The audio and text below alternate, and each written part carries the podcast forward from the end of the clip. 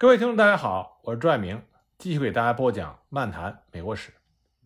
我们上次说到，英军对弗吉尼亚汉普顿码头的第一次进攻失败了，那么英军自然是不肯善罢甘休，他们重新集结，准备在第二天早上发动第二次攻击。不过，汉普顿的民兵和乔治·尼古拉斯上尉领导下的弗吉尼亚第二团的成员，在当天晚上。也加强了保护码头的防御工事。第二天一早，英军发起了进攻。他们越过了船的残骸，冲到了码头，同时开始开枪。沿海居住的弗吉尼亚居民纷纷的逃出了自己的房屋。弗吉尼亚的民兵和赶来增援的连队马上就进行了反击，保卫码头的两侧，以及从主要的街道向英军。进行了猛烈的开火，双方激战了一个多小时，英国皇家海军损失惨重，几名在逃的黑人以及至少一艘船和六名英国士兵被抓获。那么丹摩尔一看他对汉普顿的进攻遭到了失利，勃然大怒。不到两周之后，丹摩尔就兑现了他的威胁，他签署了一份公告，奖励那些自由加入他部队的黑人奴隶。那，很多弗吉尼亚的白人就为他的这种行为所激怒了。愚蠢的丹摩尔把更多的弗吉尼亚人推向了独立的那一边。弗吉尼亚的这种情况就告诉我们，奴隶制并不是和美国独立战争无关，而恰恰是和美国独立战争交割在了一起。而且，想要解放奴隶的是英国官员，而不是在寻求独立的。北美殖民地的大陆会议，这也告诉我们，一个看上去正确的事情，如果不去探究它发生的时间和时代背景，以及做这件事情的初心，那么你的判断很有可能出现偏差。利用奴隶来威胁北美殖民地，这一直是英国政府的一个国策，这也是英国政府鼓励南方种植园主。大力使用奴隶的一个主要原因，一旦有变的话，可以让这些奴隶起义来牵制他们的主人。但是煽动黑人起义的效果并不理想，因为他们在殖民地的生活状况要比非洲家乡还是要好不少。这是因为最初的黑人奴隶，他们对自由的这个概念理解的还不够深刻，甚至有些黑人奴隶对主人还抱有感激之情。当然，还是有不少黑人参加了英国军队。他们参军的主要目的是可以获得自由，但这里获得自由，并不意味着他们可以提高生活质量，也不意味着他们对原来的主人抱有深刻的敌意。所以，黑人参军并没有使得丹摩尔手下的军事力量得到显著的提高。丹摩尔还煽动印第安人对殖民地进行恐怖袭击。但是和印第安人打了一百多年交道的弗吉尼亚人，并没有被吓到。由于和英国有着千丝万缕的联系，而且国教徒根深蒂固的对教会领导人国王的忠诚，使得很多弗吉尼亚人无法下定决心拿起武器反抗国王。所以，即使乔治三世宣布了北美殖民地为叛乱，还是有很多弗吉尼亚人仍然愿意效忠于他。那么，在丹摩尔组织的效忠仪式上，三个星期内。就有三千多名周边的居民前来宣誓效忠。那么，在海边小镇诺福克，自由党人和保王党人就发生了一场激战。诺福克位于弗吉尼亚州，东临大西洋，直到今天，这里仍然是美国最大的海军基地，也是全球最大的海军基地。现在，诺福克海军基地是美国大西洋舰队所属第二舰队的驻地。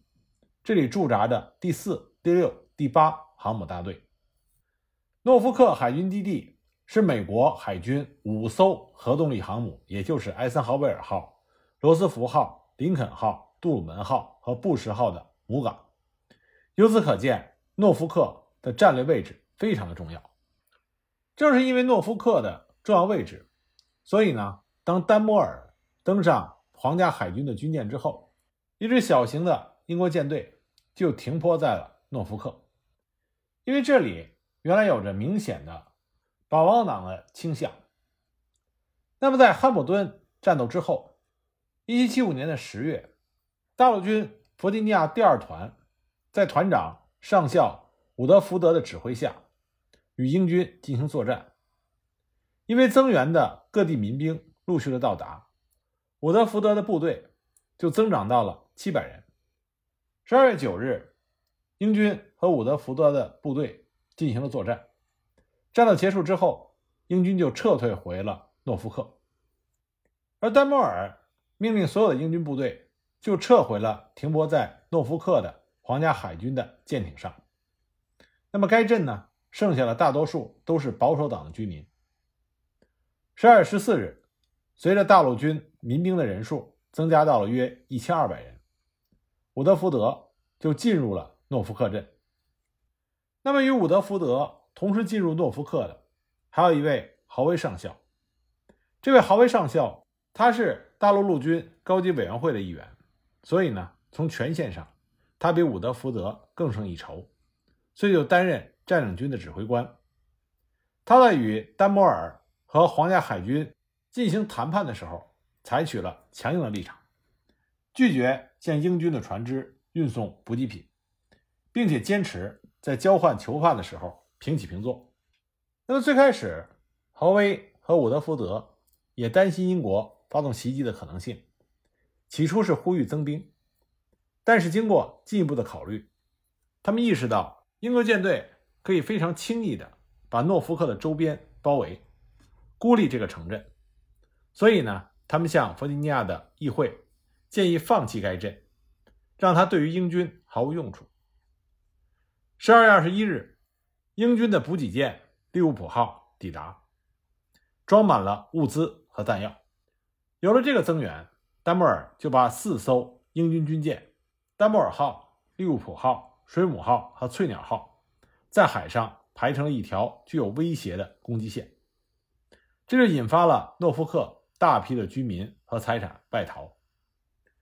十二月二十四号，也就是平安夜，利物浦舰的舰长亨利·贝鲁向诺福克镇发出了购买物资的请求，但是豪威拒绝了这个请求，并且准备对英国海军进行炮击。十二月三十日，利物浦的舰长贝鲁要求在诺福克的大陆军停止在海滨游行。和更换警卫，他的理由很简单，这让他觉得不舒服。豪威自然拒绝了他的这种无理要求。一七七六年的元旦，豪威的手下部队像以前一样进行游行。下午三点到四点之间，英国舰队的四艘军舰向该镇开火，他们的炮击持续到了晚上，紧接着进行了登陆。登陆的英军士兵有的去搬运补给品。有的放火焚毁自由党狙击手一直向舰队开火的哨所的建筑物，那么很快这就变成了一场有意纵火的行动。诺福克海滨的建筑物大部分被点燃。那么自由党的民兵们虽然抵抗了登陆的英国海军，但是并没有能够阻止火势，火势被风吹散。同时，因为在诺福克很多商人都是保王党人。所以这些人的财产也成为自由党人焚烧和抢劫的目标，其中包括当地的一家酿酒厂。虽然英国海军当天就已经撤回了海上，但是大火仍然在肆虐。第二天早上，海威上校报告说：“我怀疑整个镇子在一两天之后就不会存在了。”那么，占领诺福克的自由党人燃烧和抢劫持续了三天。当秩序恢复的时候，诺福克大部分已经被摧毁。这就是在美国独立战争史上著名的诺福克焚城事件。从对诺福克造成的损失来看，英国海军的轰炸只摧毁了十九处当时价值三千英镑的房产，而自由党人对该镇的破坏实际上远远超过了英国海军。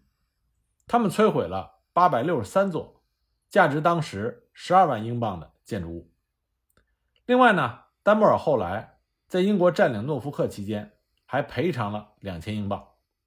豪威上校在向弗吉尼亚的议会提交的报告里，省略了自由党人在焚城事件中所起的负面作用。他一再的建议要摧毁该镇。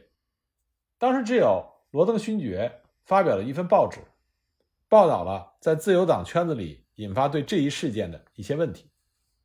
但是很多人认为，英国军队需要对大部分的损失负责，所以在事后并没有立即进行调查。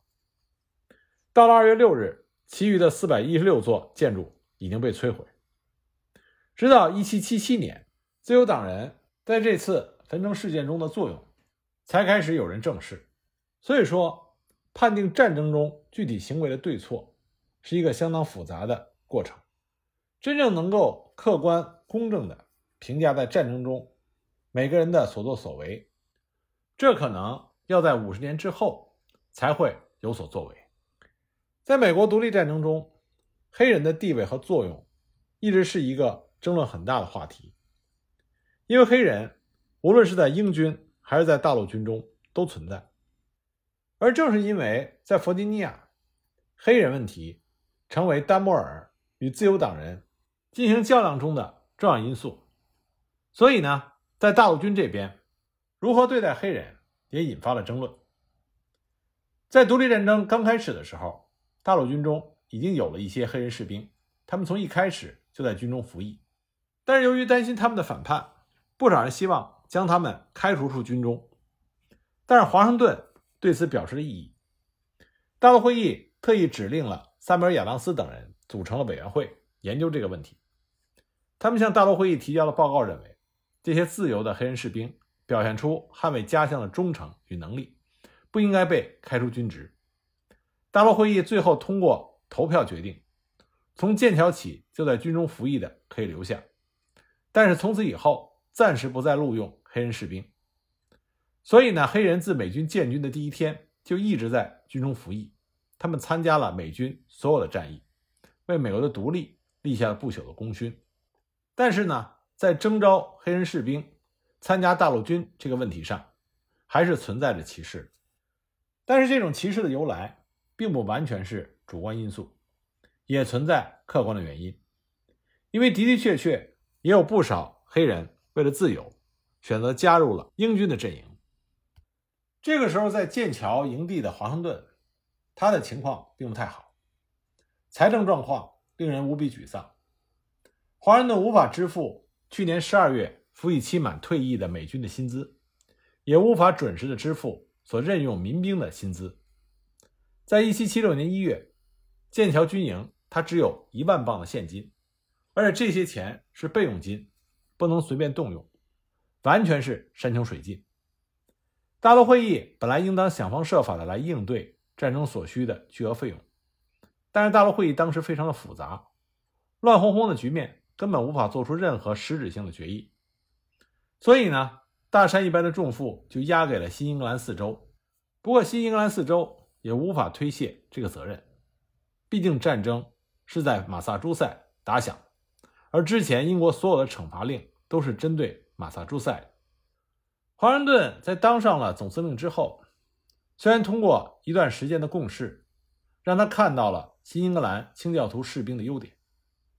但是由于大陆会议的拖沓和无能，使得剑桥营地的美军锐减，而且这支军队的流动性非常大，人员的变动频繁，总是处于一种不稳定的状态。枪支弹药依然是缺乏，而且严重的不足。而大陆会议中的一些代表为了本地区的造船业，却希望发展海军，但是在弹药严重不足的情况下，海军的作用其实很小。华盛顿被他们指责为不行动。但实际上，华盛顿的不行动背后的原因，都是大陆会议的这些代表他们所造成的。不过呢，大陆会议的议员，他们不从自己的身上找责任，却因为不耐烦战争的进程，把所有的压力都往华盛顿的身上推。经过一场激烈的辩论之后，要求华盛顿向英军进攻，夺取波士顿。在缺乏金钱、弹药、武器这样恶劣的情况下，收到这样的命令，华盛顿目瞪口呆。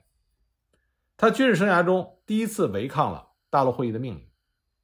他反驳说：“历史上的战争从来没有像我们这样的，不仅没有弹药，而且我们还一再的解散又重新招募军队。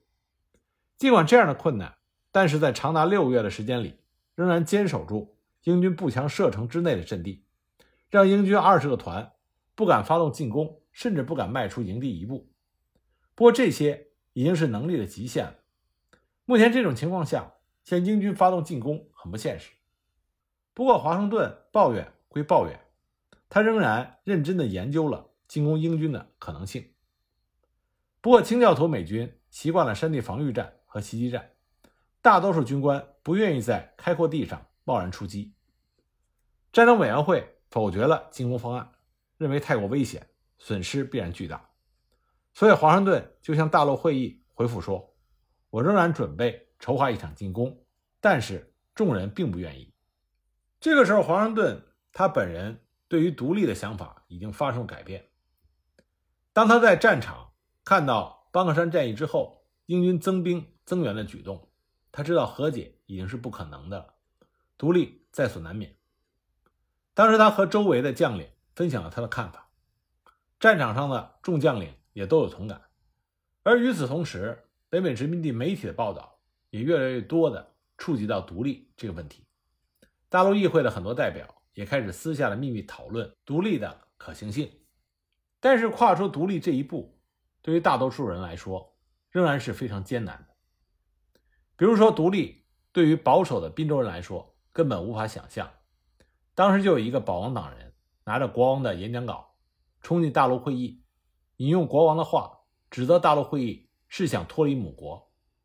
他的这个举动还得到了不少滨州人的支持。即便是马萨诸塞也有同样的问题。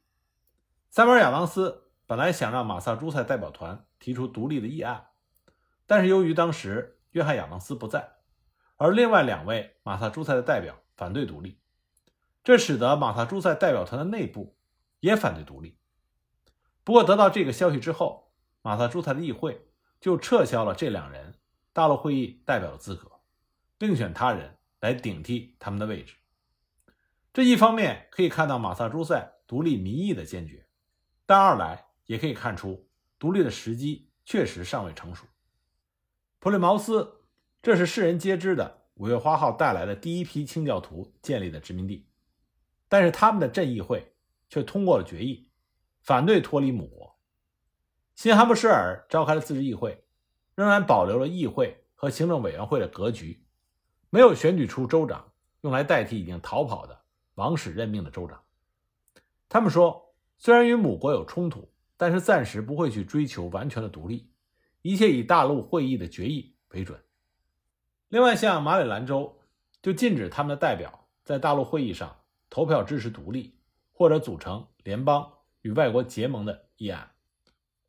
不过，富兰克林这个时候已经非常的清楚与英国政府的和解无望，他向大陆会议提出了组建联邦计划书，并且希望大会能够专门的安排时间讨论，但是遭到了拒绝。这也说明，这个时候大陆会议的大多数代表仍然没有坚定的。脱离母国独立的想法，不过他们的态度较之前还是激进了一些。